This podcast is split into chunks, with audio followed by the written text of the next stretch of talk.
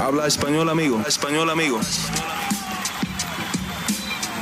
Damas y caballeros, están escuchando Hablemos MMA con Danny Segura. ¿Qué tal mi gente? Y bienvenidos a la previa de UFC 272. Mi nombre es Dani Segura, yo soy periodista para MMA Junkie y el host aquí en Hablemos MMA. Y acompañándome para hablar y dar un preview, una previa a todo lo que es esta cartelera de UFC 272. Aquí está mi gran amigo, el crack. Jorge Ebro, que está hoy día en Las Vegas cubriendo el evento de UFC 272 en persona. Jorge, ¿cómo estás? Y muchísimas gracias por estar aquí en Hablemos MMA, brother. Mira, Dani, como siempre digo, para mí es un placer tremendo. Tú eres el, digamos que el maestro de todos nosotros en todo esto. Eh, y decirte que, que sí, que estamos aquí en Las Vegas, que estamos cubriendo este evento de MMA y hay muy buen ambiente, hay muy buen ambiente. Ayer vivimos el Día de los Medios eh, y, estaba también leyendo tú desde la distancia, hiciste muy buena, muy buena cobertura con todo lo de Jorge, con todo lo de Colby. Eh, se dijeron hasta alma mía, hasta alma mía y esperemos hoy una muy movida conferencia de prensa. Sí, no, definitivamente creo que eso eh, va a dar para bastante cuando esos dos estén eh, en el mismo salón, ¿no? Porque ayer tuvieron el día de medios, pero estuvieron separados. Creo que hoy día juntos va a haber bastante seguridad y, bueno, van a haber bastantes cosas eh, dichas entre los dos. Eh, Jorge, aprovechando que tú estás en Las Vegas, que tú estás cubriendo ese evento en persona, te quiero hacer un par de preguntas antes de entrar así en la previa eh, eh, que hacemos aquí en Hablemos MMA. Entonces, rápidamente, eh, esta es una pelea bien grande, ¿o no? O, que se dice que es bien grande, que se ve bien grande en cuanto a los medios, en cuanto a las redes sociales y eso, pero tú estando en Las Vegas en persona, ¿se siente grande la pelea? ¿Se siente como un evento especial en la ciudad de Las Vegas? Sí, se siente. Y estábamos viendo, eh, por ejemplo, en el street, cómo se han puesto todos los carteles gigantes, todos los, grandes que casinos tienen fotos de la pelea de Marvidal y Covington. Eh, cuando yo llegué en el del aeropuerto, el, chofer del taxi me, preguntó, oye, ¿vienes para la pelea? Es decir, la gente sabe lo que está pasando. Esto es un testamento a lo que significa Marvidal y Covington como figuras no titulares, pero figuras que son reyes del negocio, reyes de la venta, reyes de la percepción de lo que significa una pelea de artes marciales mixtas. Yo creo que ambos están en un punto cumbre, mm, si no deportivo, sí del punto de vista mediático.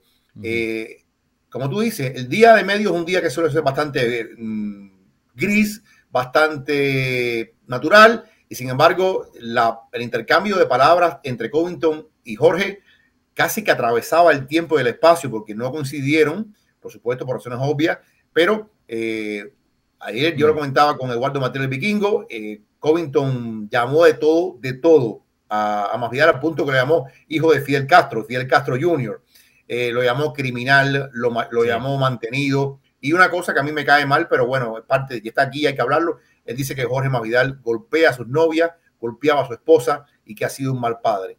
Entonces mm. yo creo que eh, mm, yo vi a Masvidal, y esta es mi percepción personal, yo vi a Masvidal como que está harto, eh, como que está cansado de tener que responder una y otra vez todas las preguntas de lo que pasó con su coach, de lo que pasó en eh, American Top Team, y, lo vi cansado de ese, de, ese tema. Mm. Eh, Colby no, Colby está como carburando en todos los cilindros. Colby está reiterando todas las acusaciones, magnificando todas las acusaciones, llevándolas a un nivel superior y piensa que con esto le puede hacer daño a Jorge Masvidal. Veremos mm. si todo este intercambio que hoy en esta conferencia de prensa se va a multiplicar mucho más todavía, tiene un efecto real en la pelea. Sí, bueno, vamos a ver qué pasa ahí. Y rápidamente, eh, otra preguntita más antes de entrar en materia. Quiero aprovechar que tú estás eh, ahí en Las Vegas cubriendo el evento en persona. Eh, tú has cubierto muchos eventos grandes, de boxeo, de artes marciales mixtas, tú, has estado en lo, que es lo más grande, también en cosas locales, lo, más chico en, el sur de la Florida. Eh, cuéntame, esta pelea, me dices que se siente grande, que muchas personas están reconociendo que hay un evento en Las Vegas, pero comparadas a las de McGregor, a las de Nate Díaz, a esas grandes que vimos de título, ¿esta está ahí cerca o, o en qué nivel la posicionas tú? Yo todavía no te diría que está al nivel de, por ejemplo, un McGregor Khabib. Yo no te diría, por ejemplo, que está al nivel de un Fury Wilder. Fury Wilder, eh, peso mundial, mm. era, era algo tremendo, tremendo, tremendo. Pero si te digo una cosa, ya está totalmente vendida la T-Mobile Arena.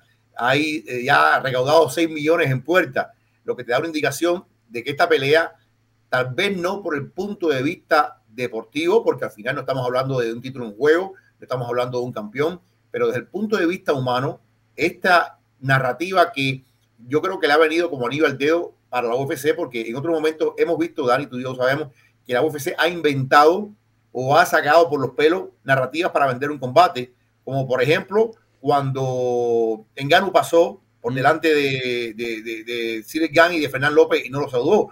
Entonces yo creo que esta es una narrativa real le ha venido perfectamente a la UFC y la está explotando al máximo. Lo hemos visto en los videos, lo hemos visto en los embedded, lo hemos visto cómo se ha eh, sacado todo lo, lo, que pueden sacar de esta historia para venderla y, y, le está yendo muy bien, es lo que me cuenta. Sí. Bueno, eh, ahora eh, entremos a lo que es la materia, ya la previa en sí de UFC 272. Les recuerdo a la gente que está viendo este envío, denle un like aquí al canal de Hablemos MMA. Igualmente suscríbanse. También les recuerdo, si quieren hacer preguntas, al final, si hay tiempo, Jorge y yo vamos a estar contestándoles eh, sus preguntas acerca de la cartelera en específico de UFC 272. Entonces mantengan las preguntas en materia. Eh, obviamente, como siempre, las preguntas que vengan con una donación, un apoyo al canal, las preguntas que se hagan en el super chat reciben prioridad, pero no exclusividad. Bueno, eh, con eso a un lado, empecemos a hablar de esta cartelera UFC 272 que se va a dar a cabo el sábado en Las Vegas, Nevada, en el T-Mobile Arena. Eh, la, la, pelea principal, Jorge Masvidal contra Colby Covington, una pelea en las 170 libras que como dice Jorge, no es por título, una de, las pocas peleas que se hace en un pay-per-view, evento estelar, que no hay un título en juego. Creo que eso habla bastante de la magnitud de este combate. Jorge, eh, obviamente creo que eh, estamos de acuerdo tú y yo que esta era la, movida, esta era el fichaje, ¿cierto? Hacer esta pelea y evento estelar para no quitarle eh, atención, ¿cierto? ¿Estamos de acuerdo en eso? Estamos totalmente de acuerdo, eh, Dani. Yo creo que es una pelea que la gente la venía pidiendo. Es era la opción más obvia. Eh, yo creo incluso eh, la tenía ahí como esperando, esperando, esperando. Jorge peleó dos con Camaru, eh, Covington peleó dos veces con Camaru. Era como, una, como un plan B que de pronto pasa a ser un plan A. Y desde el punto de vista, fíjate, yo estoy convencido, a lo mejor me equivoco, que esta pelea puede ser, desde el punto de vista económico, superior a las dos peleas, por ejemplo, de Jorge contra Camaru. Jorge hizo 1.1, 1.3 en la primera pelea contra Camaru en Abu Dhabi, que fue realmente, a mí me sorprendió. Y, yo creo que después de haber hecho 1.1 contra Nate Díaz, yo pensé que iba a bajar un poquito con Camaru, porque Camaru no tiene eh, la fuerza mediática de Nate Díaz, pero ya eh, este era el segundo pay-per-view de Jorge con más de un millón de, ventas. Después contra Camaru bajó a 800 mil, la, la, que tuvo lugar en Jacksonville, que también es un número muy bueno. Eh, a mí siempre me han dicho que cuando una pelea de cualquier motivo pasa el medio millón, ya puede considerarse exitosa. Y eh, Jorge y Colby están abocados a una tercera pelea para Jorge donde supere los 3 millones de, de pay-per-view. Es, realmente impresionante y dice muy bien de cómo funciona la UFC manejando el término deportivo, pero también manejando el término del negocio, porque al final la UFC tiene que entregar ciertos números a ESPN y a, y a Endeavor, ¿no? De, de, de, cómo le va el, negocio. Sí, entonces, eh, bueno, estamos de acuerdo en eso, que esta pelea se tenía que hacer y sobre todo en un evento estelar de pay-per-view sin ningún título eh, encima de, de, esa pelea. Esta era la pelea que tocaba mostrar como la pelea que vendiera la cartelera. Pero otra cosa que te quería preguntar, parece una ejecución de UFC excelente, casi que perfecta. Pero ¿qué tanto perdieron en no haber hecho esta, esta pelea en Miami? ¿Por qué? Porque Jorge Masvidal es sinónimo con Miami. Colby Covington entrena en Miami y obviamente tiene un equipo eh, detrás de él, ¿no? Eh, estaba hablando yo con Jorge Masvidal en nuestra entrevista antes de esta pelea de UFC 272 y él me dijo, hay un precio para pelear en Miami y comentó que UFC no le quería pagar de más por encabezar en Miami y en Miami pues sabemos que hubiera explotado eso. Eh, ¿Crees que UFC perdió aquí una, oportunidad bien grande de no hacer este combate en Miami? Mira, es muy complicado. El tema es, la pregunta es, ¿por qué no solamente la UFC? ¿Por qué todos los deportes de combate quieren hacer Las Vegas? ¿Por qué Las Vegas se repite como un tema una y otra y otra vez? No solamente para el boxeo, aquí hay torneos nacionales de jiu-jitsu, torneos nacionales de lucha, aquí hay todos los deportes de combate. Las peleas de boxeo en Las Vegas son excelentes. Canelo tiene Las Vegas como su casa, porque es que Las Vegas da mucha facilidad, Dani. La Vega, por ejemplo, a un promotor de boxeo o de MMA, en este caso la UFC le dice, yo te voy a dar 500 habitaciones gratis, te voy a dar 500 comidas gratis, te voy a dar pases para esto, pases para aquello. Las Vegas tiene la facilidad de dar muchas facilidades, dando, mm. usando la, redundancia. Miami es lo mismo. ¿Por qué no hay tanta? ¿Por qué, ¿Por qué Atlanta es la segunda ciudad de Estados Unidos donde más películas de Hollywood se firman y no es Miami? Porque Miami es una ciudad muy complicada. Miami es una ciudad muy complicada desde el punto de vista eh, de que los costos en Miami son muy superiores a Las Vegas. Entonces, eso es un punto que la gente tiene que entender. No es que a un promotor le guste repetir repetir Las Vegas, sino es que Las Vegas, con ese potencial económico de los casinos, tiene la opción de regalarle muchas cosas a los promotores. Eso es por un lado. Segundo, eh, yo no sé cuánto realmente estaría pidiendo Jorge Masvidal para... Eh, tiene que haber pedido una, una cifra eh, realmente impresionante. Eh, porque cuánto le pueden haber dado en Jacksonville, por ejemplo, que tú y yo estuvimos en Jacksonville para, para esa pelea contra Camaro Osman. ¿Cuál es la gran diferencia? Estamos en la Florida. El problema es que Miami, en Miami, así como el costo de la renta se ha disparado y el costo de la vida se ha disparado, el costo para un promotor también es superior. Básicamente, perdió la UFC, puede que haya perdido desde el punto de vista turístico, de la imagen, de esto y que lo otro. Pero fíjate que ayer el tema de quién es el Mr. Trio Fight estuvo presente en el día de medio y va a estar presente en la conferencia de prensa. De alguna forma ellos han traído a Miami a Las Vegas. De alguna forma con la acusación de Colby de que Jorge eh, no vive en Miami y de la acusación de Colby que este tipo vino de Oregón y no sabía ni lo que era la calle 8, etcétera, etcétera. Yo creo que eso se ha magnificado y Miami va a estar presente en Las Vegas. Vuelvo y repito, si esta gente vende un millón, no les importa que sea Miami, no les importa que sea hmm. Burundi o que sea Abu Dhabi. Ellos lo que quieren es un millón de pay-per-view y creo que lo van a tener. Sí. Y bueno, ya, ya hablando del combate, esto se ha hablado en, muchos programas, eh, muchos periodistas eh, andan debatiendo esto, igualmente los fans. Eh, aquí obviamente el ganador va a ser catapultado a, a, otro nivel, ¿no? Pero hablando del perdedor, ¿quién tiene más que perder aquí? ¿Colby Covington o Jorge Masvidal? A ver, yo creo que el que tiene más que perder es Colby Covington. Te explico por qué. Eh, si pierde Masvidal, eh, perdió Masvidal, 37 años. Este es el journeyman que siempre fue journeyman y que tuvo un año mágico. Eh, Masvidal está haciendo mucha plata. Masvidal es mucho más rico económicamente que Colby Covington. Masvidal tiene muchos negocios dando vueltas ahora mismo.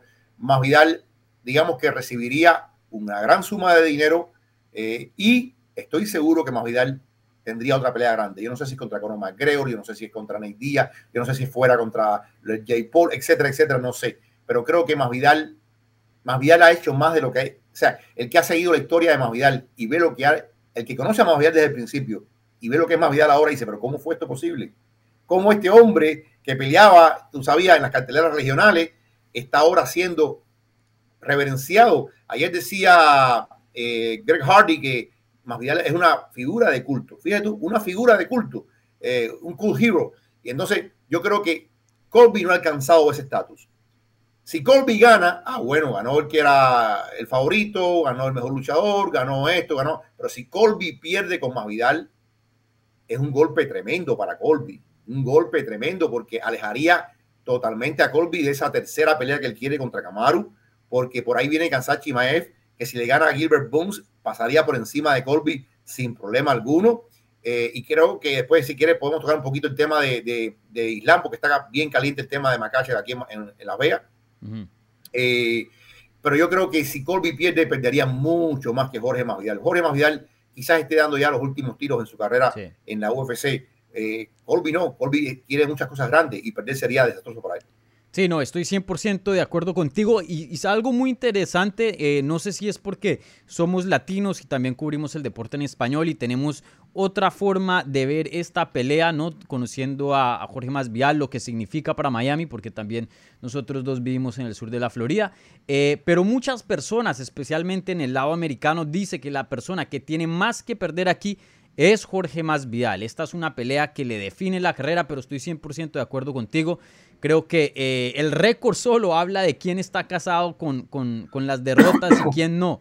¿no? Jorge Masvidal es un peleador que tiene 15 derrotas y hoy sigue eh, pues encabezando pay-per-views gigantes. Eh, Colby Cointon nada más tiene 3 derrotas y, y, la, la marca de Colby Cointon siempre ha sido, hey, miren, yo soy el campeón interino, miren, yo soy un contendiente top, sigo ganando, nadie me puede callar. Por eso cuando lo derrota eh, Kamaru Usman por primera vez y le rompe la quijada. Todo el mundo dice, bueno, lo callaron, esto, lo otro.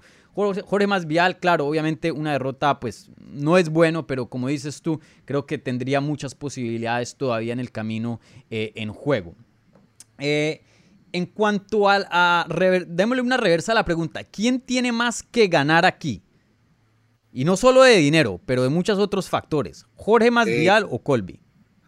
Quiere mucho más que ganar Jorge Masvidal. Y todo la vida es parte de las expectativas. A ver, imagínate, imagínate, después de todo lo que se ha hablado, después de todo lo que se ha vivido, después de la famosa traición a Paulino y a todo el grupo, perdón, la famosa traición que ha, ha, sido la palabra más mencionada en estos días por acá. Si Jorge Masvidal repite lo que hizo contra Ben Askren, o Jorge, porque Jorge Masvidal estamos de acuerdo que yo creo que básicamente la única forma que tiene Jorge para ganar a Colby es por un knockout, ¿verdad? Eh, no, vamos a, no imaginamos a Jorge ganando por puntos ni por sumisión. Pero si un knockout de Jorge Masvidal a Colby Covington volvería a propulsar a Masvidal a unos niveles que no nos imaginamos. Una victoria de Masvidal sería eh, magnificada de una forma y utilizada por Jorge y utilizada por la UFC a un nivel tremendo y retrotraería a Colby a un atrás, lo, lanzaría muy atrás. Si mm. gana Colby, bueno, es lo que se espera. Si gana Colby, es lo que todo el mundo eh, dice en los pronósticos, en las proyecciones, lo que hablan los expertos. Eh, si gana Colby, no hay novedad. Sí. Pero un knockout de Masvidal sería algo, eh, por favor. Sí, sí y, estoy de acuerdo contigo. Algo que quiero decir, y lo digo con todo respeto a Más Vidal, y, esta es mi opinión honesta, eh, en cuanto a lo deportivo, hoy día una victoria sobre Colby Covington significa más que una victoria sobre Más Vidal. ¿Me, entiendes? O sea, que, que para Masvidal esto lo pondría con los top del mundo, porque no hay duda de que Colby Covington eh, está entre los mejores del mundo. De hecho, algunas personas pensaron que le ganó o le empató a Kamaru Usman, el campeón, en su último combate. En cuanto a Jorge Masvidal, pues viene de dos derrotas, se dice, lo noquearon en su última pelea, 37 años de edad.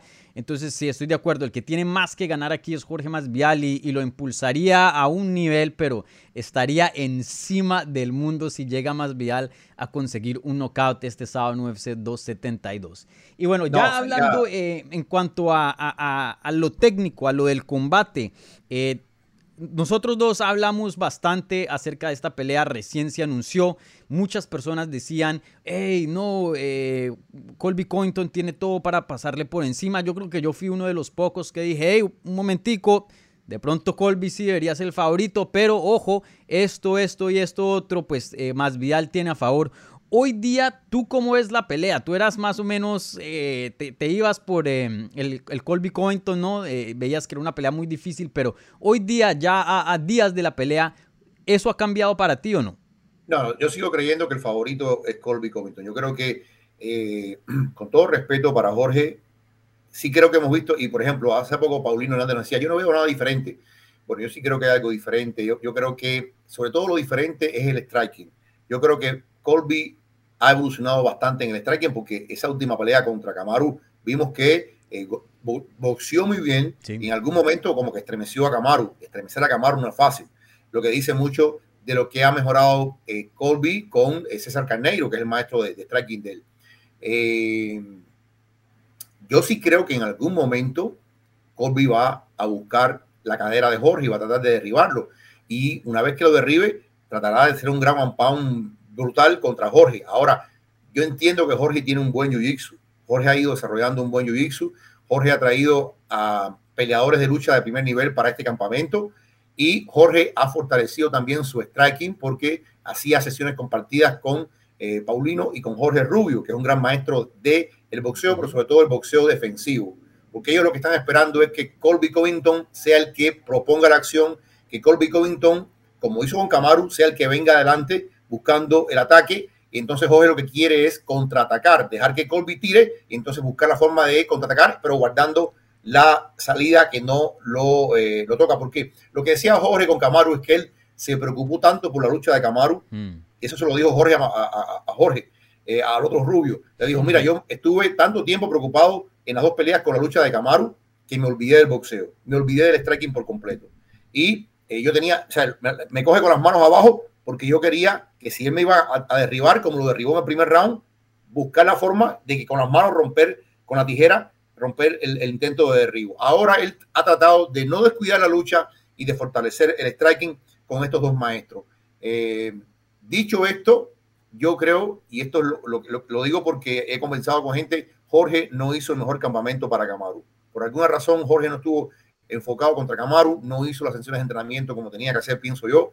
Pero ahora lo que me están diciendo, si no me están mintiendo, es que Jorge ha tomado esto con mucha seriedad, con mucha, mucha, mucha eh, dedicación y que ha hecho las sesiones como tiene que hacerlas, que ha estado cumpliendo con su horario en American Top Team, porque Jorge, y es lo que me decían Paulino y otras personas, tiene esta cosa que a veces se desmotiva, pero cuando está motivado es muy peligroso. Cuando está realmente metido en el papel del guerrero, es tan bueno como cualquiera. Si esto es así, que él está realmente concentrado, sin dejar, porque este es otro, otro elemento muy importante en la pelea el que se deja arrastrar por las emociones puede cometer un error. Si cada cual cumple su plan de trabajo como tiene, la pelea va a ser bastante técnica eh, entre los dos porque son muy buenos.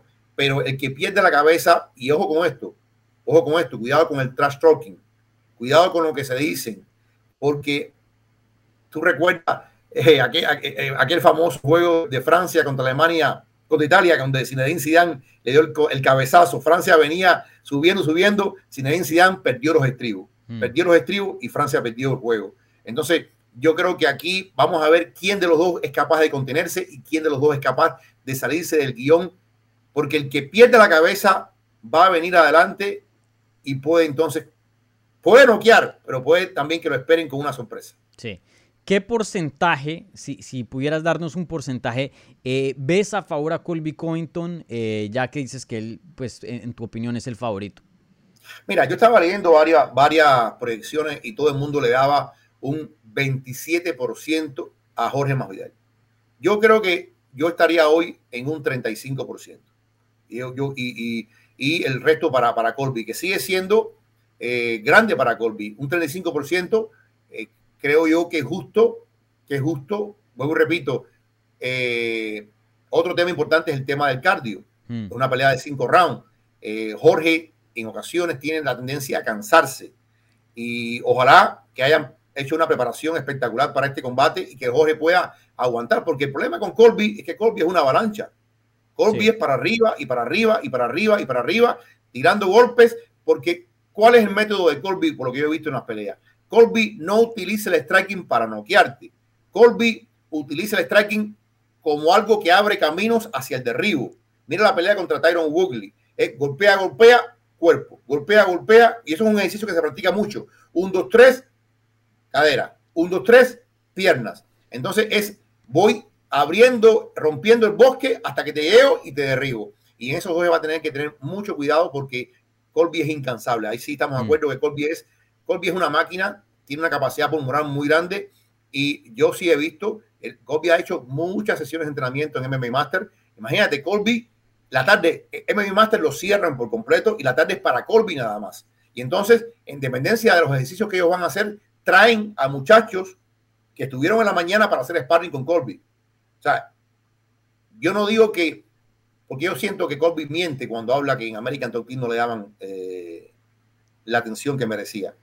Pero sí, es cierto que en, MMA Master, en MMA Master se han dedicado a él. Claro, MMA Master es un gimnasio chiquito que está feliz de tener a un Colby Covington ahí. Y tienen que, yo entiendo por qué tienen que dedicarle tanto tiempo a Colby Covington. Eh, y son unos maestros muy buenos. Eh, Valverde fue varias veces campeón de, de, de Jiu-Jitsu brasileño eh, y, y, tiene mucha experiencia. Vamos a ver qué pasa, pero, pero el cardio va a ser muy importante en esta pelea.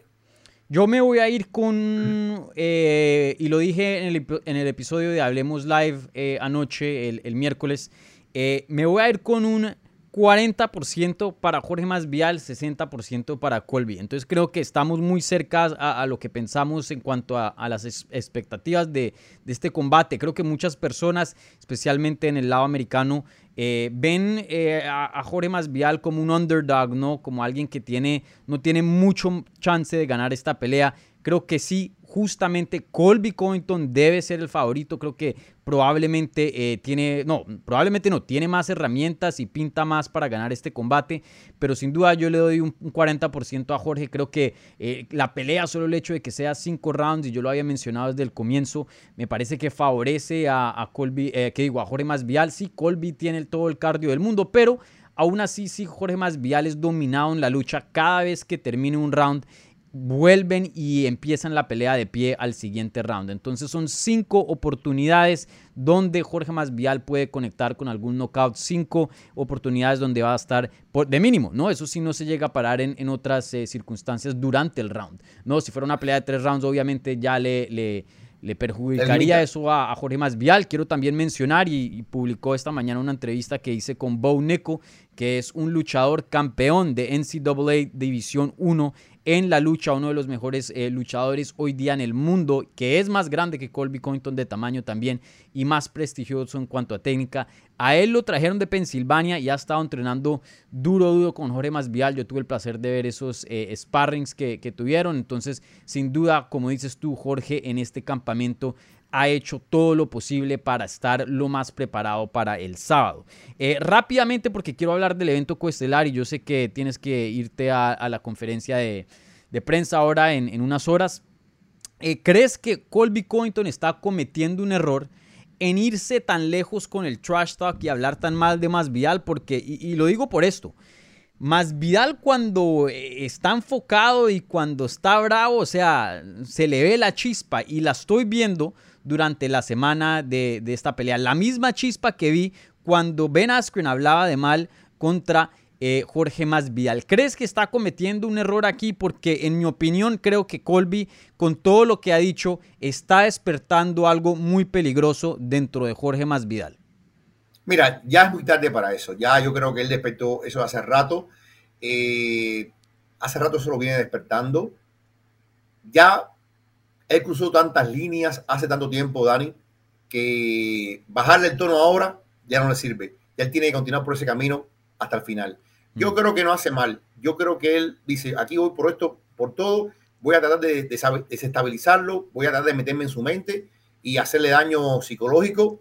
Posiblemente no lo logre, posiblemente lo logre, quién sabe, pero eh, ya a esta altura eh, el error está, si, si es un error, ya está cometido hace rato que lo cometió y creo que él eh, cree firmemente a él. O sea, decir que, que Jorge Masvidal es hijo de Fidel Castro, eh, eso ya es patético ya, porque caramba. Y entonces, mm. eh, pero ya, ya, ya se llevó, hace rato que se llevó, cuando dice que ya, ya el, bus se fue. Se fue. Cuando él dice que Jorge Masvidal golpea a las mujeres, cuando dice que es mm. un mal padre y que está peleando sencillamente porque tiene que pagar eh, chai support, etcétera, etcétera. Yo creo que a esta altura tiene que seguir hasta el fondo. Ya no, que pararse en el medio ya no le sirve. Sí.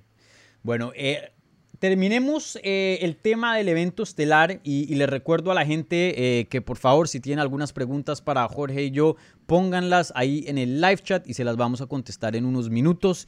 Obviamente respecto a UFC 272, entonces mantengas, mantengan las preguntas enfocadas a eso. Las preguntas que vengan con un apoyo, una donación aquí en el canal de Hablemos MMA reciben prioridad, pero no exclusividad. Entonces eh, recuerden eso. Bueno Jorge, predicción oficial Dime, hoy día con quién te vas? ¿Quién va a terminar con la mano en alto el sábado por la noche en el evento estelar de UFC 272? Bueno, la gente por ahí dice que yo estoy especializado, pero eh, yo, yo veo las cosas. Yo quiero que gane Jorge. Yo no me, no me, escondo, no me, no, me, no digo que es mentira. Quiero que gane Jorge. Conozco a Jorge de que peleaba incluso fuera de la UFC me gustaría verlo ganar, pero yo digo que va a ganar Colby Covington. Creo que hay que ser honesto con uno mismo y cuando tú haces todas las variantes, y porque, porque fíjate, aquí estamos hablando de que si el honor, que si la gloria, que si se siente mal, todo eso son intangibles. El hecho de que Jorge Masvidal recupere la gloria y que Jorge Masvidal de pronto está concentrado y porque quiere hacerle pagar a este hombre, etcétera. Sí, eso es muy bonito, una historia muy bonita, porque traicionó a su coach, perfecto.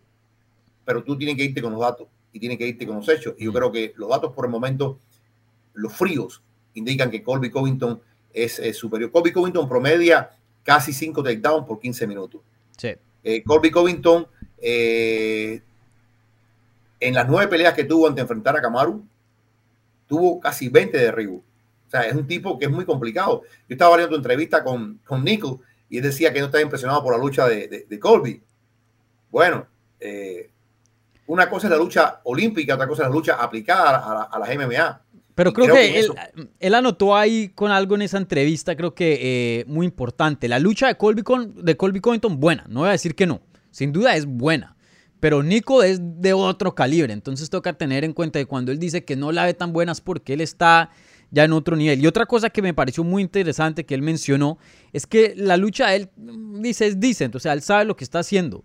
Pero lo que lo hace exitoso es la presión, no es tanto la técnica de lucha. Y en eso sí estoy de acuerdo. Creo que hay mejores luchadores, pero ese cardio, esa presión, esa, eh, eh, eh, sí, esa presión pues lleva a, su lucha a otro nivel. Pero en cuanto a la pura técnica, creo que sí tiene un, chin de razón.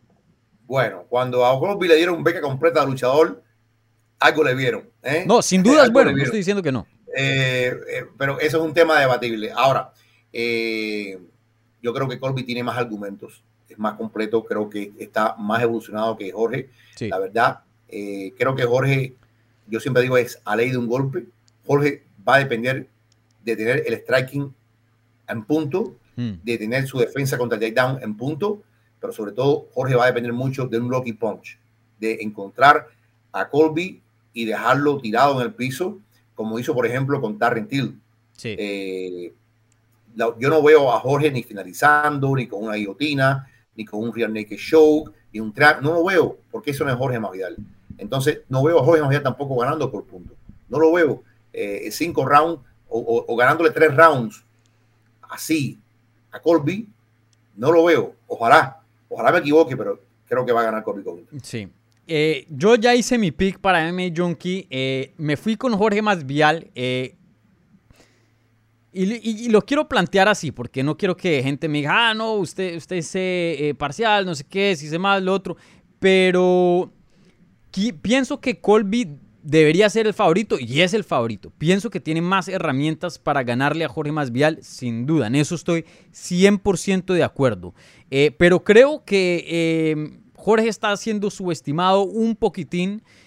por la gente, creo que tú y yo anotamos mucho en lo que es eh, el, el, chance de él, tú diciendo un 35 y un 40. Eh, pero creo que lo veo muy enfocado y creo que esta rivalidad ha despertado algo en él que de pronto no ha tenido para otras peleas, ¿no? También creo que hizo todas las preparaciones necesarias, como dije, trayendo a, a de Pensilvania. Y, bueno, vamos a ver qué, qué pasa ahí, ¿no? Y bueno, cinco asaltos, yo ya lo he mencionado, ustedes han escuchado exactamente mi, condición.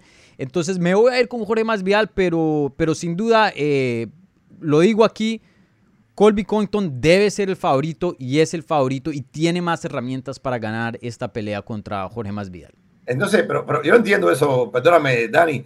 Tú dices que tiene más herramientas que es el favorito, pero te vas con Masvidal. Pues porque hay, hay algo, por ejemplo, me ha pasado en varios combates. Por ejemplo, la pelea entre. Mm, pero te das cuenta que es un intangible, ¿no? Te das cuenta que es algo. Sí, sí, sí. No, no, lo entiendo completamente. Pero me ha pasado, por ejemplo, la pelea me acuerdo muy bien y yo se lo había dicho a la gente. La pelea entre Dustin Poirier y Korean Zombie en el 2014, si no estoy mal. Eso fue en Fuel TV. Ni siquiera estaba UFC en Fox. Dustin Poirier era pintado para ser el siguiente peleador que iba a, pelear con José Aldo en las 145 libras. Era un monstruo. Eso era cuando era totalmente calvito y, rapado. Tenía veintipico años de edad, una racha increíble. Evento estelar contra Korean Zombie. Korean Zombie venía de WEC, había perdido creo que contra Leonard García. Korean... Y algo me dijo a mí que Korean Zombie iba a ganar ese combate. Eh, y sin duda, yo hoy dije lo mismo. Eh, en cuanto si vemos a las estadísticas. Ah, espérate, si vemos a las estadísticas, claro, pinta a Dustin Poirier, pero veo a, Korean Zombie que ha hecho evoluciones en su juego, veía otras cosas y me fui con Korean Zombie y ganó esa pelea. Entonces, Entiendo, entiendo que es un poco, eh, que, chocan un poco las dos cosas, pero también creo que existe cosas fuera de las estadísticas, presentimientos. Creo que el hecho de que Jorge Masvial haya traído a Colby Cointon eh, de Oregon y lo haya tratado como un hermano pequeño, creo que eso también queda ahí. Hay ciertas cosas y, lo vemos. Por ejemplo, Cristiano Ronaldo, cuando juega cualquier partido de fútbol, eh, a veces entra unas malas rachas, especialmente últimamente, pero él es Mr. Champions. Cuando entra a la Champions League, algo cambia en él. Hay cosas. Eh, mira, los deportes se hacen más. Cristiano Ronaldo, pero ¿qué es esto, Dani? Mira, por favor. Los, yo vi a Cristiano Ronaldo, eh, Ronaldo porque yo soy fan del Atleti, eliminar tres veces al Atlético en Champions League y, en otros desempeños. En la Juventus no le estaba yendo muy bien, pero cuando llegaba la hora de la Champions League, ¡pum! Igualmente, tenemos eh, la segunda, el segundo juego, eh, Manchester United, Atlético Madrid, y yo le tengo miedo a Cristiano.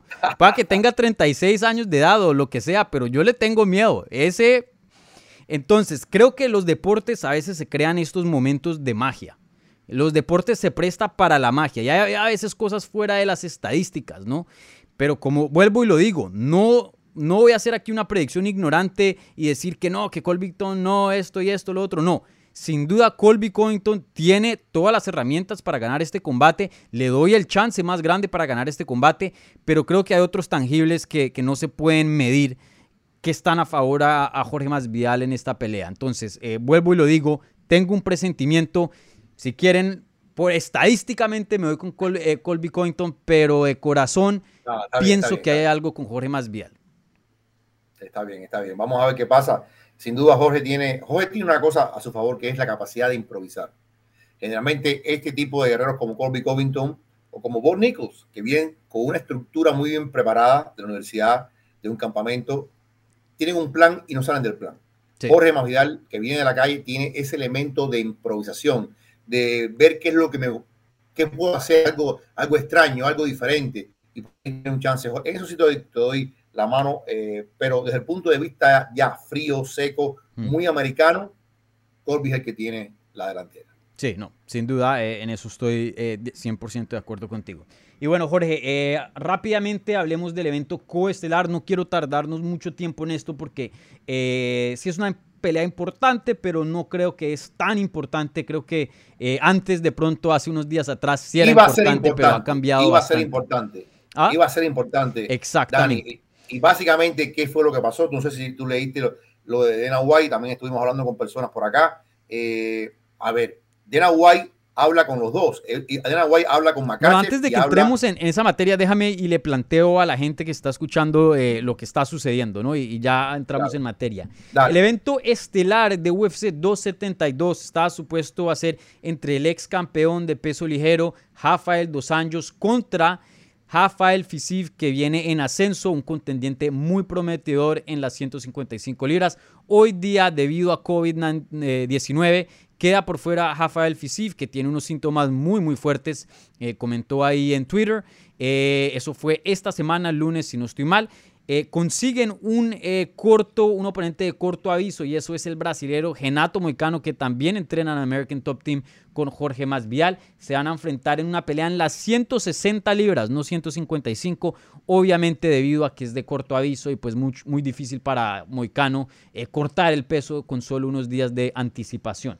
Entonces, eh, Jorge, sin duda una pelea menos importante que, la de Rafael Fisiv. Genato Moicano hace unas peleas atrás perdió contra Rafael Fisiv, entonces le quita un, chin a, esta pelea. Déjame y te pregunto, eh, ¿qué tan importante es tener un evento fuerte coestelar, porque mucho se ha hablado de, la cartelera en sí que no es tan fuerte, pero al final del día la que la encabeza es Jorge Masvial contra Colby Covington. Eh, ¿Crees que afecta en alguna otra manera este cambio de, la pelea en el evento coestelar a la cartelera? ¿Le quita no, fuerza? No va a afectar. Hubiera sido, hubiera sido espectacular. Yo creo que sí. Si finalmente lo que ellos querían, que era la pelea de mm, Islam Makachev contra Dos Años, se hubiese producido, tal vez hubieran vendido ¿qué? 150 mil, 300 mil per más. Hubiera sido un punto de apoyo tremendo a la pelea principal. Pero ellos saben que esta pelea principal es la que va a vender la cartelera por sí sola y no han querido gastar tantas balas eh, y, dejar peleas importantes para otras noches, porque esta pelea, esto ya está prácticamente vendido. Ahora, básicamente, eh, yo creo que Dana White se molestó muchísimo con Islam Macache, porque hablar de la pelea, fíjate, eh, Dani, hablar de la pelea no tiene tanto sentido. Así como decíamos que Bobby Green contra Islam Macache no tenía sentido. Desde el punto de vista del ranking, desde el punto de vista del deporte, ¿qué le significaba a Macache vencer a Bobby Green? Nada. ¿Qué le significa a dos años vencer a Moicano? Probablemente sea hasta una pelea más interesante, Moicano contra dos años, porque son dos brasileños, etcétera, etcétera. Ahora, ¿qué pasó realmente? Y nos decía una persona, Dani, Dana White habla con Island y habla con dos años. Oye, lo que hay es esto, ¿ustedes están de acuerdo? Y los dos dijeron, sí, estamos de acuerdo. Y, él dijo, mañana yo les envío los contratos. Mañana ustedes firman y ya estamos para la pelea del sábado. Perfecto. Al día siguiente, cuando llega Dana White y le pregunta a Hunter Campbell, oye, ya están los contratos firmados. Y Hunter Campbell le dice, no, no, no, eh, Islam Macache salió, no quiso pelear. Y dicen que Dana White se molestó bastante. Por eso entrevistan a Dana White y Dana White dice, bueno, eh, se cayó porque Islam no quiso pelear. Ahora, ¿saben qué? Ahora Islam va a tener que pelear con Vinil Darius cuando Vinil Darius esté de acuerdo. ¿Qué está diciendo eh, Dana con esto? Yo te ayudé a ti dos veces yo te ayudé a ti dos veces para salvar tu evento y te puse a un Dan Hooker con poco tiempo y te puse a un Bobby Green con poco tiempo. Y ahora tú no me estás ayudando a mí a ayudar a, esta cartelera o una pelea que tú puedes ganar perfectamente si tú quieres. O sea, dicen que, que White se molestó mucho con eso. Y ahora, imagínate, ahora Island va a depender de que operen o no operen a Vinil Darius en el tiempo que Vinil Darius pueda eh, venir. ¿Qué significa también esto? Que cuando Justin Gagey y, Charles Oliveira peleen en mayo, el 7 de mayo, ¿qué es lo que viene después para, para Oliveira si es que le gana a Justin Gagey? Si Islam Macache no va a estar disponible. Sí, va. te la dejo. Sí, no, no, vamos a ver que eso es una situación muy interesante que desarrolló. Eh, para mí, eh, no creo que UFC le hizo favores a Islam Makashev. Islam Makashev firmó un contrato y estaba supuesto a pelear y, ya. No es culpa de él que se haya caído un oponente y que le encuentren a alguien de reemplazo. No es, eh, oye, UFC, muchas gracias, me hizo un favor. No, ese es el trabajo de UFC, en mi opinión. No pienso que, que, que Islam Makachev le debe algo a UFC, no. Firmaron un contrato, eso era lo que estaba eh, en acuerdo. Él llegó a pelear, hizo peso, peleó, ganó. Eso fue lo que se acordó. Para mí no creo que Islam Makachev le debe nada a UFC. Pero lo que creo que sí le molestó a Dana White, y en esto sí estoy de acuerdo, no es que, te, ayudamos, sino más bien eh, muchas personas levantaron la mano apenas se cayó la pelea con, con Fisif, ¿cierto? Y nosotros sabemos que hay muchas personas que levantan la mano para que les den clics, para que periodistas escriban headlines y tengan historias, para que la gente haga retweet, like, estén hablando de ello. Pero en la, en, la verdad no quieren la pelea. Mucha gente levanta la mano. Entonces, para mí, Dana White se puso eh, enfadado y entiendo este punto, estoy de acuerdo. Si no quieres la pelea, no la pidas. ¿Por qué? Porque estás, eh, eh, estamos a días del combate. UFC tiene que hacer contratos, que eh, hablar con esta persona, organizar logística, esto. No les pierdas el tiempo. Makashev la pidió en 170, dos años dijo que sí, y no la hicieron y Makashev dijo, no, ya no quiero. Entonces es una pérdida de tiempo para UFC. Yo entiendo el punto, pero el problema es que aquí fue, esto no es que levantó la mano y pidió, es que hablaron con él, dijo que sí, es que hubo un acuerdo verbal es que, es que hubo un compromiso de que Claro, por eso. y él lo hizo, creo que por, por atención y puso esos tweets y dijo, sí, yo acepto la pelea y esto y lo otro. Para mí, mira, si no quieres pelear, tú sabes si quieres pelear o no. Si no quieres pelear, no digas nada. Punto. Genato Moicano quería pelear y miren, hoy día va a pelear. ¿No? Entonces creo que al final del día Makhachev nunca quiso pelear, nunca quiso esta pelea, sino quería ocasionar de, oh, miren qué tan, eh, eh, qué, tanto coraje tengo, yo tomo una pelea de corto aviso, sí, claro, y al final llega y dice, ah, no se hizo por eh, X o Y razón. Queda mal, para mí queda mal Islam Makhachev, y no solamente eso, lo que me cuentan es que ahora Islam Makhachev está en la perrera y, oye, venía avanzando, avanzando, avanzando, ahora ya no queda claro que va a pelear, ahora dijo de Nahuay, va a pelear con Vinil Darius cuando Vinil Darius regrese. Esto descarrila un poquito el tren de Islam Macacha hacia el título. Entonces, eh, caramba, eh, yo creo que la percepción, el optics, como dicen los, los, americanos, eh, queda mal para Islam Makhachev en este caso, que eh, dice que sí y después dice que no. Da hablando de la pelea, de la pelea contra Renato Moicano. Bueno, Renato Moicano viene de una victoria importante, eh, de una sumisión. Sabemos que es un guerrero muy firme, pero toma en cuenta esto, Dani. El hombre estaba en Río de Janeiro, el hombre había vuelto a aumentar un poquito, porque es normal que un boxeador o un peleador, después que hace el peso y gana una pelea, se relaje y coma y vaya a fiesta. Y el hombre ayer no había llegado a Las Vegas, ya debe estar hoy aquí, pero ayer no llegó al día de medio porque estaba en Sao Paulo todavía. Este hombre va a recortar, creo que son 20 libras que tiene que recortar en estos, que eh, ayer, tres días tiene que recortar 20 libras, que lo puede hacer, pero no es la condición ideal. No era la condición ideal para Dan Hooker, no era la condición ideal para Bobby Green y no es la condición ideal para Renato Moicano. En un mundo real, uno tiene que pensar que dos años debe pasar por encima de Renato Moicano, porque no, no, o sea, el que, sabe cómo funciona todo esto, los deportes de combate y los campamentos y los recortes de peso, sabe que es muy brutal. Mm. Así como Jorge Mavidal fue en condiciones muy malas en la primera pelea contra, contra Camaro Osman. Sí, bueno, y ya hablando de, este combate, sí, para mí este fue un reemplazo excelente. Para mí me encanta esta pelea. Creo que sí, obviamente hubiera sido súper ver la de Rafael dos años contra Islam Makashev, pero creo que Moicano no es una mala opción para nada. Viene una victoria excelente contra Alex Hernández. Él era rankeado hace unos años atrás entre los mejores 10 en 145 libras. Para mí un peleador muy, muy subestimado que está hambriento por más. Y, y esta es una excelente oportunidad para alguien joven, para alguien alguien que quiere hacer un nombre en la división. Y, yo veo esta pelea relativamente reñida. Yo creo que es eh, pues, por ahí, no sé, cerca 50-50, sino eh, 45-55 eh, en favor a Rafael Dos Años. Eh, creo que tú no estás de acuerdo. No, yo, yo la veo 60-40 porque, vuelvo y repito, no son circunstancias ideales. No, no, no, no. Yo no puedo pensar que Moicano, que es un buen guerrero, excelente guerrero, va a estar en óptimas condiciones para un veterano tan curtido como Rafael dos años. Yo siento que Rafael ya vio pasar sus mejores días, sin duda alguna, pero eh, es demasiado. Un vuelo de tantas horas de Sao Paulo a Las Vegas. Eh, no, no, no, no, es, mucho. No, no, eh, no es lo mejor. No es lo mejor, pero yo le agradezco. Yo lo que sí te puedo decir es una cosa. Yo sí creo que Moicano le va a dar a dos años mejor pelea que la de Bobby Green a eh, Isla Macache. Sí, sí, Yo creo que Bobby, Bobby, Green, Bobby Green fue a tirar un libretazo, en mi opinión. Fue a ver, o sea, Bobby Green sabía que no iba a ganar. Él fue a ver qué pasaba y a tirar un par de golpes a ver si enganchaba a Macache.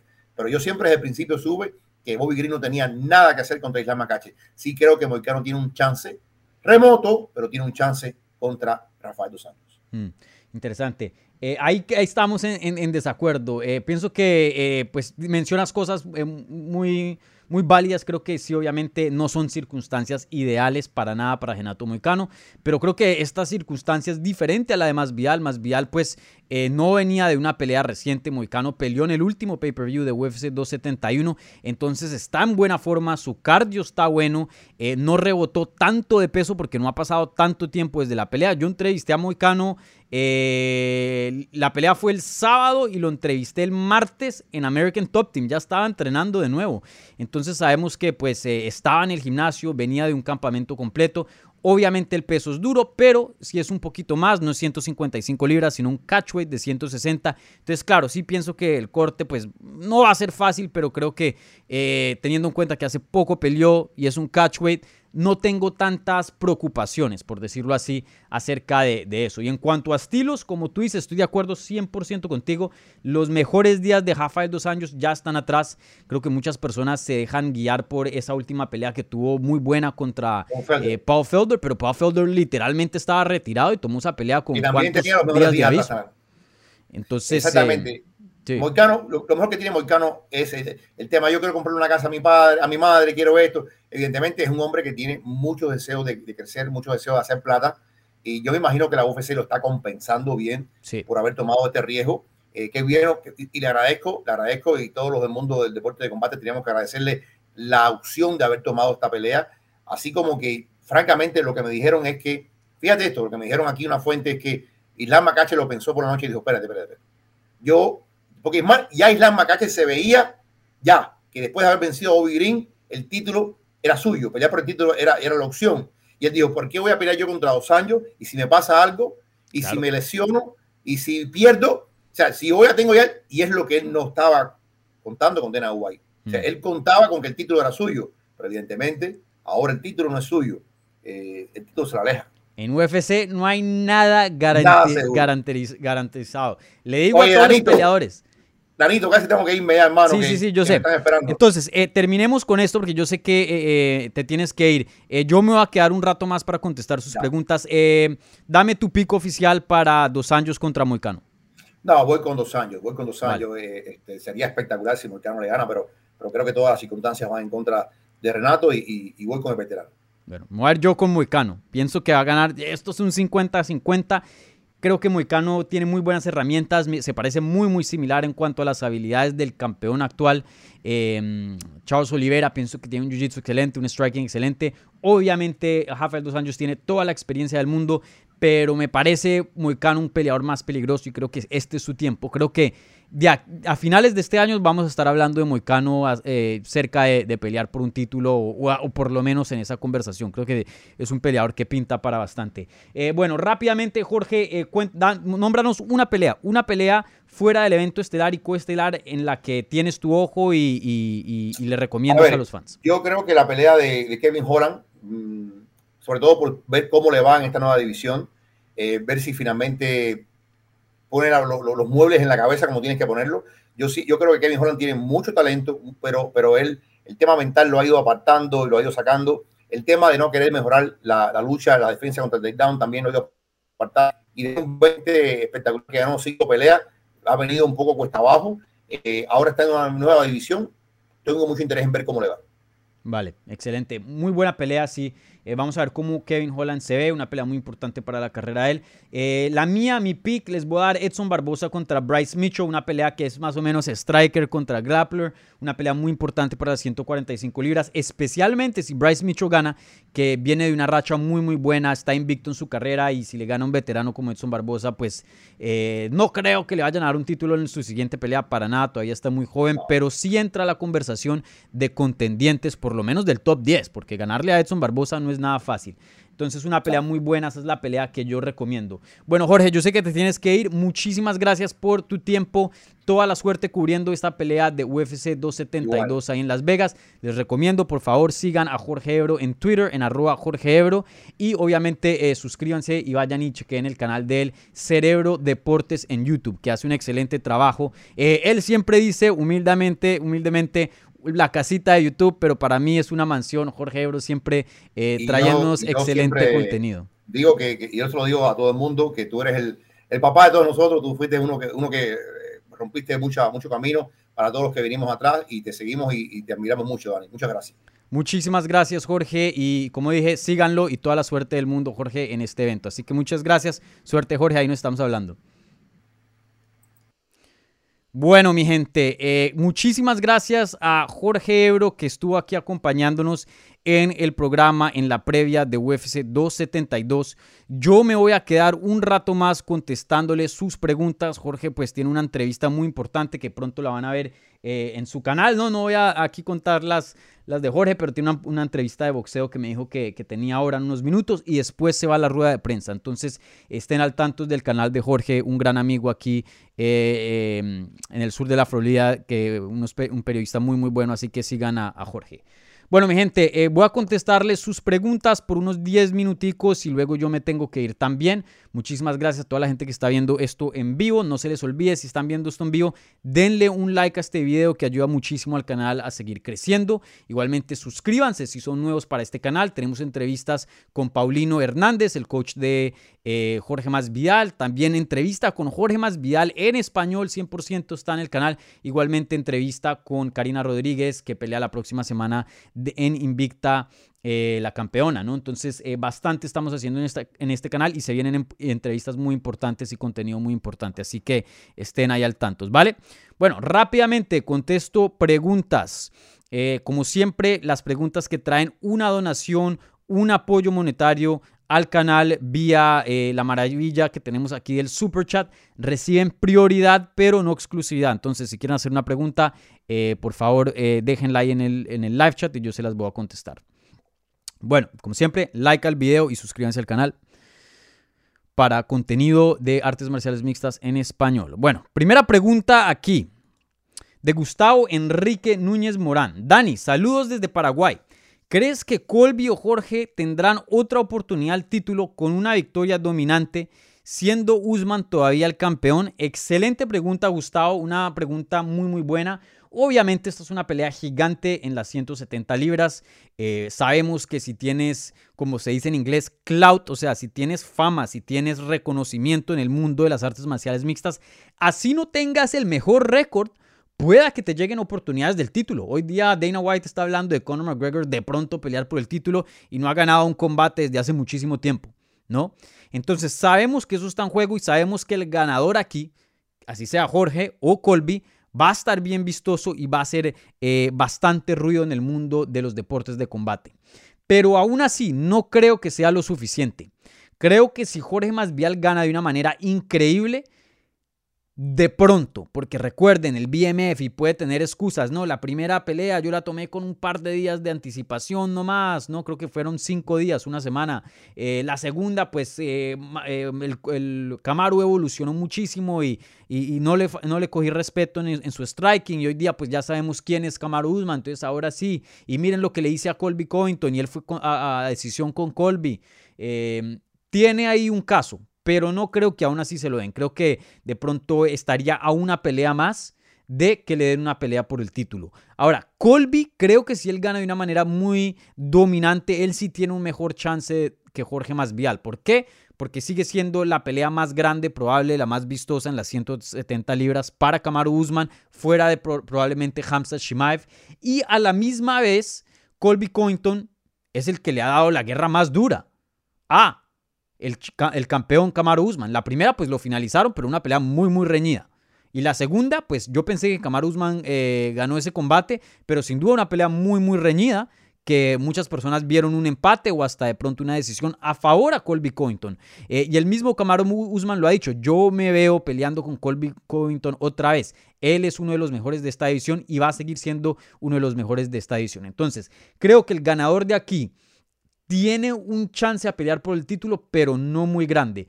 Creo que eh, el, ganador va a necesitar una pelea más para retar el campeón eh, Kamaru Usman, ¿no? Leon Edwards es el siguiente y bueno, si hacen por fin esa pelea entre Gilbert Burns contra eh, Hamza Shimaev, que está teniendo problemas de visa, por eso no se ha hecho oficial, eh, ahí si llega cualquiera que gane esa pelea, ahí creo que de pronto sigue eh, después de Lian Edwards, especialmente si Hamzat gana. Entonces vamos a ver qué pasa. Pero sí, sin duda, Gustavo, hay un chance, pero diría que, que mínimo.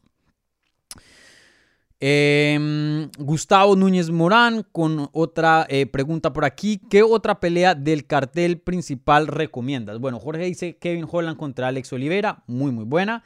Edson Barbosa contra Bryce Mitchell, como yo la menciono, muy buena. Esta pelea que voy a mencionar, que es la única que queda en la cartelera principal, em, no es que me interese mucho, pero aquí les dejo un dato, no primicia, pero un dato que, que no se está hablando muchísimo. Esta es la última pelea en el contrato de Greg Hardy. Después de esta pelea, Greg Hardy se vuelve agente libre. Entonces, si gana, de pronto hay un chance de que UFC lo firme. Y de pronto si pierde también. Pero de pronto hay un chance porque Greg Hardy pues tiene un antecedente eh, con violencia doméstica eh, y, pues es un peleador que trae mucha controversia a este deporte. Eh, no ha sido lo que UFC pensó que iba a ser de pronto una estrella, alguien que iba a retar por un título. Ha sido decente, ha ganado ciertas peleas, pero también ha tenido varias derrotas y está pintando a que no va a ser alguien top por ahora, ¿no? Y también tenemos que tener en cuenta que no es un jovencito con 25 años de edad que uno dice, bueno, 5 años más y va a prometer bastante. No, él ya tiene 33, va para 34 ahorita en julio. Entonces, de pronto UFC dice, no, no vale la pena eh, toda la controversia que trae, no vale la pena todo lo que le pagamos. Chao, nos vemos Greg Hardy. Entonces, no me interesa mucho esta pelea, pero sí les quiero mandar esta nota que Greg Hardy se está jugando el futuro de su carrera en UFC 272 este sábado. Entonces, ojo, ojo, la última pelea de su contrato.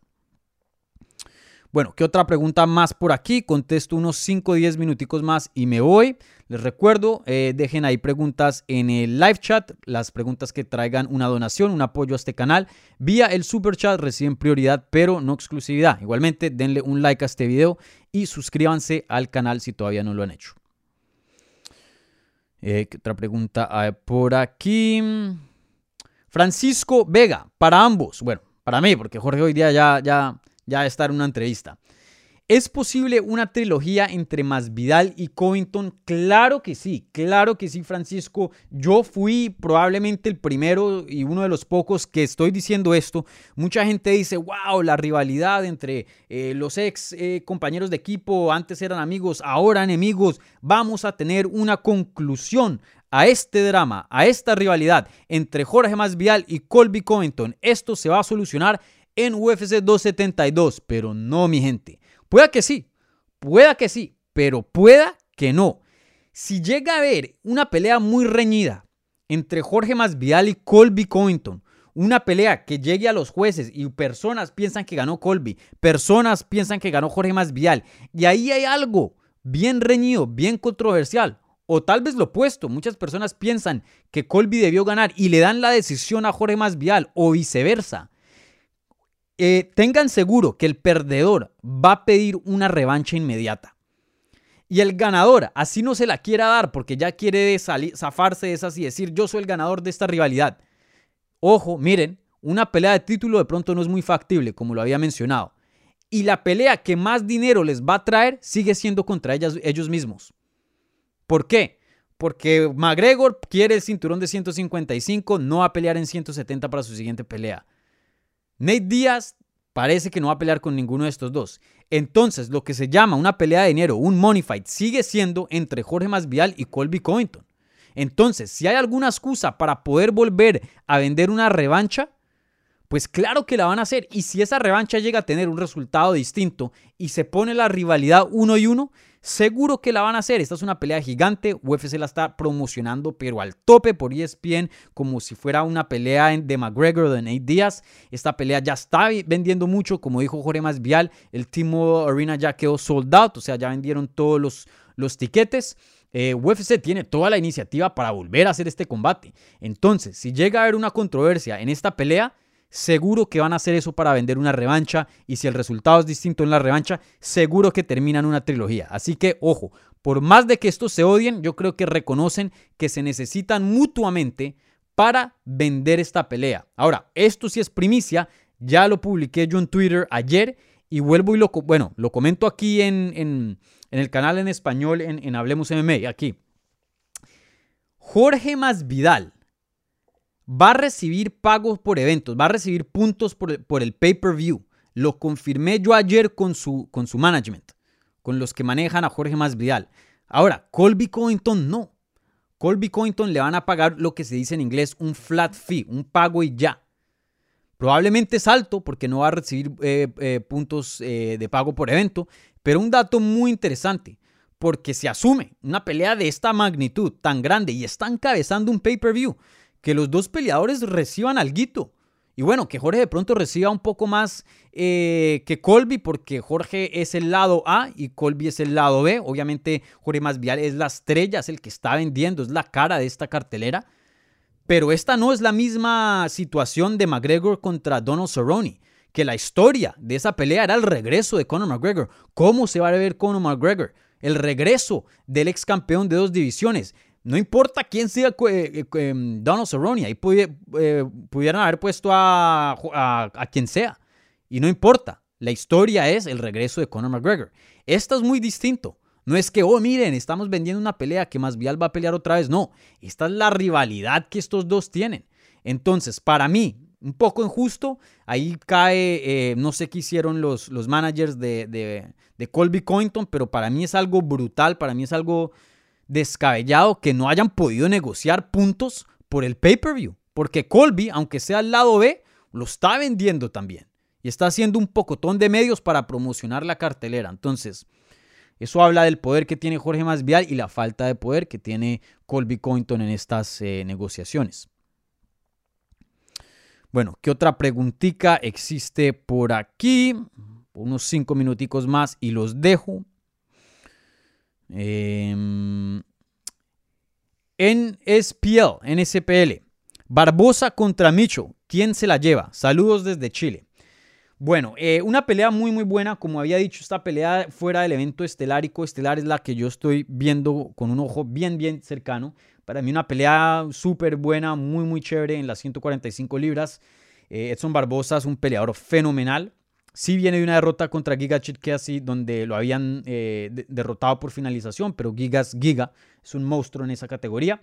Y bueno, Bryce Mitchell viene en ascenso, tiene un grappling muy muy interesante y bueno, está invicto. Eh, para mí, yo creo que Edson Barbosa tiene una defensa de takedown muy, muy buena. O sea, se la puso muy difícil, imagínense, a Javib Nurmagomedov en 145 libras. Vayan y vuelvan y vean esa pelea. Ahora, que Javib lo dominó, sí, claro, pero Edson Barbosa lo puso a trabajar y, y no fue fácil para Javib. Tenemos que tener en cuenta que Javib es un peleador que fuera de campamento pesa 200 libras, compite en 155. Entonces, Edson Barbosa, que ha tenido una defensa de, derribes muy, muy buena históricamente en 145, donde ahora es mucho más grande. Bryce Mitchell es más estilo de Jiu-Jitsu, no es un luchador así como Colby o, algo así por el estilo.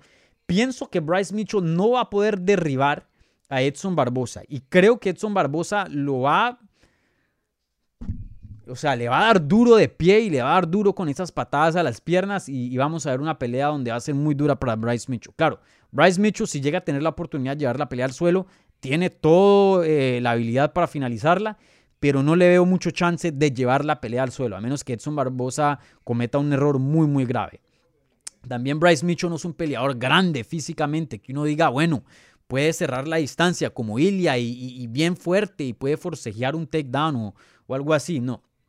Entonces, para mí, Edson Barbosa defiende los takedowns y, le da, lo agarra patadas al Bryce Mitchell. Eso es lo que yo pienso. Entonces, me voy con Edson Barbosa eh, para eh, e, ese combate. Bueno, ¿qué otras preguntas hay por aquí? Why not? ¿Cuántos pay-per-views llegará esta UFC 272? Y me hubiera encantado que Jorge Ebro estuviera por aquí porque Em, me hubiera encantado escuchar su opinión acerca de, esta predicción, de este asunto. Pero sí, em, una pregunta bien difícil de contestar. Yo pienso que esta cartelera puede llegar a vender unos 700 mil, 800 mil por ahí. Creo que sí va a pasar de 500 mil. Aunque si llega a vender 500 mil, de todas maneras, eso es un éxito hoy día, como está em, la, la circunstancia del pay-per-view. Pero creo que esta pelea es bien grande, la han promocionado por ESPN, pero muchísimo. Se ha hablado de este combate bastante, creo que pasa a los 500 mil. Eh, yo creo que le doy un rango de, entre 800 y 700 mil. Si llega a cruzar el millón, esto habla de qué tan grande es esta rivalidad y qué tan grande es la estrella de Jorge Masvidal y creo que le va a abrir los ojos a muchos fans, periodistas y UFC del potencial que tiene Jorge Masvidal para vender y, seguro que lo vamos a ver en otro combate grande. Em, pierda o gane. Pero, pero sí, una pelea muy muy grande, yo creo que 700, 800 mil, que es un número muy muy bueno. Eh, y me sorprendería un chin, diría yo, si llega al millón o llega a superar el millón pero creo que no es imposible. Creo que hasta de pronto, de pronto yo subestimando el tamaño de, este combate, pero mi predicción 800 mil. Aquí pregunta de Spartacus S, ¿qué pasaría si Masvidal pierde, se retira? Pregunta el, el Spartacus. Eh, no, no creo. Eh, Jorge Masvidal no, no, ha dado ninguna indicación que están las últimas. Sí tiene 37 años de edad. Sí ya tiene creo que 50 peleas o casi cerca de 50 peleas. Lleva 20 años peleando como profesional todo eso es válido. Sin duda están las últimas de su carrera, no están la mitad ni, ni un poquito pasado de la mitad. Seguramente eh, él estaría de acuerdo con esto, que ya está llegando a las últimas etapas de su carrera. No creo que esto es un secreto, pero creo que todavía Jorge Masvidal, teniendo en cuenta la estrella que es, eh, quiere más dinero. Quiere más dinero y todavía hay peleas que son factibles para hacer que, que le puedan dar a Jorge Masvidal. Por ejemplo, Conor McGregor en un tiempo quería pelear con Jorge Masvidal. Entonces, si llega a perder, pueda que sea una opción, una, una manera, no, no, suave, pero una manera de, volver a introducir a Conor McGregor a las artes marciales mixtas después de tremenda lesión que, eh, que tuvo, ¿no? Peleando contra Dustin Poirier el año pasado. Eh, la revancha contra Nate Díaz, yo me acuerdo que apenas, yo estuve cubriendo esa pelea en Nueva York en persona, apenas terminó esa pelea, dejó una pelea de, por el título de BMF, The Baddest Mother Effort, como se diría en inglés, que es el, más malvado, ¿no? El más hijo, por decirlo así, ¿no? En, español, en castellano. Eh, esa pelea terminó porque un doctor le dijo a Nate Díaz, tú no puedes seguir peleando más, esa cortada está muy fea. La comisión de Nueva York es muy estricta con esas cosas. De pronto, si hubiera pasado en la Florida o en Las Vegas, no detienen esa pelea. Otra cosa que tenemos que tener en cuenta, Nate Díaz eh, acababa de pelear con Anthony Pérez y él tenía muchas cortadas y él dijo, no me dieron tiempo para que se me sanaran en el campamento, se me abrían en el campamento, yo no estaba en condiciones en cuanto a las cortadas de volver a pelear. Entonces esa pelea, esa finalización le dejó a mucha gente un saborcito en la boca que esto no había terminado que una pelea por el título de BMF debe terminar con una eh, solución, con una finalización contundente. Nada de un doctor eh, llegando ahí y, y, haciendo algo. Entonces, de pronto, puede volver a tener esa revancha si es que Nate Díaz vuelve a firmar con UFC. Hay muchas opciones para Jorge Masvidal si pierde que le pueden generar mucho dinero. Creo que veremos una, dos, tres peleas más por máximo de la carrera de Jorge Masvidal. No creo que vemos más de tres peleas en su carrera, pero no creo que esta sea la última contra Colby Covington. No, no lo creo.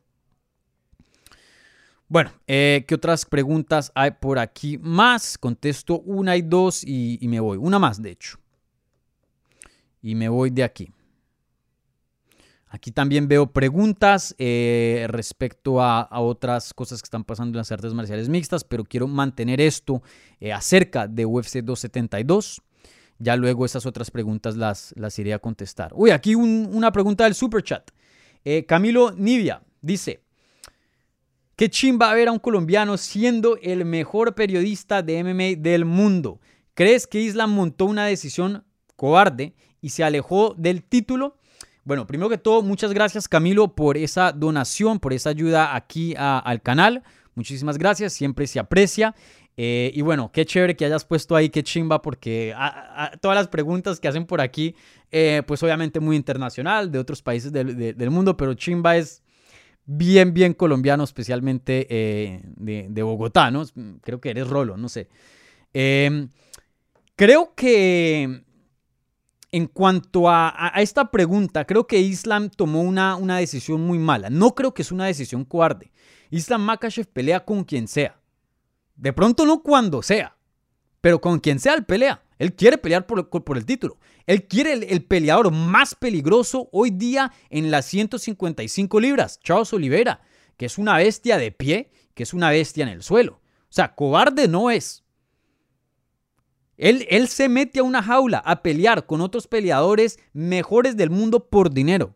Él no tiene nada de cobarde. Él no le está corriendo a nadie. Él está afichado a pelear con Rafael dos Anjos tres veces en el pasado. Una vez, se les, la primera vez se lesionó Rafael dos Anjos, la segunda se lesionó Islam y la tercera eh, creo que dio positivo Rafael dos Anjos y le tocó salirse del combate, dio positivo por COVID. Entonces, él firmó en el contrato que iba a pelear contra Rafael dos Anjos. Él no le tiene miedo a Rafael dos Anjos. Él quería esa pelea y lo habían fichado tres veces anteriormente. Ahora, viene de una pelea, él es un peleador grande, quién sabe cuánto rebotó, cuánto está pesando. Y pues dos Anjos, aunque de pronto no están las mejores, como mencionó Ebro y yo, pero de todas maneras sigue siendo un ex campeón, un peleador con un mundo de, experiencia muy bueno, una, peleadora, pelea relativamente riesgosa para él y él tiene una racha de 10 victorias consecutivas. Entonces, él no va a entrar a una pelea donde no está en peso, donde no ha hecho un campamento completo, eh, donde pelea con un peleador de corto aviso que sí tiene un campamento completo, que sí está en peso para esa fecha. Eh, mucho riesgo, mucho riesgo. Entonces, eh, para nada pienso que es una, un acto de cobardía. De hecho, si yo fuera el manager de Islam, le digo, ni levantes la mano. De aquí en adelante son peleas de, campamentos completos, nada de corto aviso, evento estelar. Eh, aquí es todo bien planeado porque estás a una pelea o si no a pelear por el título, pero estás ahí nomás. Entonces, no, no, no. Aquí en esta etapa no tomamos riesgos. Entonces, eh, me pareció una decisión sabia no tomar esta pelea. Ahora, donde Islam Makachev cometió el error, y lo mencioné con Ebro, es haber levantado la mano. Si no quieres pelea, no levantes la mano. Porque te va a pasar esto. UFC va a decir, ah, bueno, ¿quieres pelear? Peleemos. 160, eh, no. 165, tampoco. 170, lo había dicho en Twitter. Entonces, sí, sí, 170. Hacen contratos, lo mandan, trajín, eh, papeleo, esto, lo otro. Pasa tiempo. Eh, recuerden, estamos a horas, a días del evento. Y luego dices que no. Es, eso es una cachetada, por decirlo así, a UFC. Le estás quitando tiempo que precioso que tienen. Tienen muy poco tiempo para encontrarle un reemplazo a el eh, Rafael dos Anjos. Y de pronto, Moicano eh, necesitaba horas y no cuenta vuelo para llegar a Las Vegas de Sao Paulo, que es un vuelo de 14 horas. Entonces, cada hora es importante. Entonces, creo que el problema aquí no es que fue un cobarde el Islam Makachev, es que le perdió el tiempo a UFC. Fue que hizo un Twitter y hizo todo un, no, le, levantó tanta, hizo un tierrero que yo quiero 170, hagámosla. Los periodistas hablando de eso, historias escritas, los fans hablando de esto, retweets, like. Y cuando llegó a firmar un contrato, no lo hizo. Para mí ese fue el problema. Si no hubiera levantado la mano, no creo que Dana White hubiera dicho lo que hubiera dicho en la entrevista que tuvo con eh, Robbie en, en Barstool. No lo creo.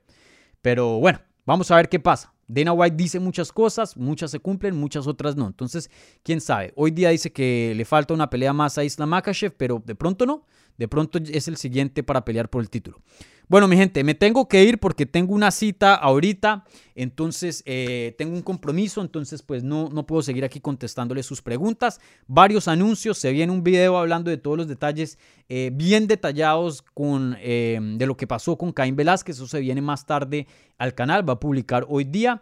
les recuerdo, tengo una entrevista en español con Jorge Masvidal previa a esta cartelera de UFC 272. Igualmente, con su coach de striking que lo ha, entrenado, lo, ha, estado entrenando de los 18 años, Paulino Hernández, que él fue em, el origen de esta rivalidad entre Colby Covington y Jorge Masvidal. Él explica el pago que no le dio eh, Colby Covington, todo lo que sucedió después de eso y habla en materia ya del origen de esta rivalidad. Entonces, bueno, esa es la historia de él, porque Colby tiene otra historia, pero eh, bueno, ahí está también la entrevista. Entonces, muchísimas gracias por ver esta transmisión en vivo. Muchísimas gracias también si están escuchando esto en podcast, Apple Podcast, eh, Stitcher, Spotify, Google Play, donde sea. Les recuerdo, si quieren este contenido en audio, vayan y suscríbanse en cualquier plataforma de eh, podcast en Hablemos MMA para tener este contenido en audio más portátil para el gimnasio, el carro, lo que sea. ¿Vale? Muchísimas gracias a todos los que sintonizaron, muchísimas gracias a los que donaron al super chat. Denle un like a este video, suscríbanse a este canal, compartan el contenido para poder seguir creciendo. También muchísimas gracias a Jorge Ebro por acompañarme aquí en esta previa y darnos eh, su opinión y, y, bueno, su experiencia estando en Las Vegas cubriendo el evento en persona. Así que muchísimas gracias mi gente, que tengan una linda semana, disfruten las peleas este sábado y nos vemos más tarde. Chao.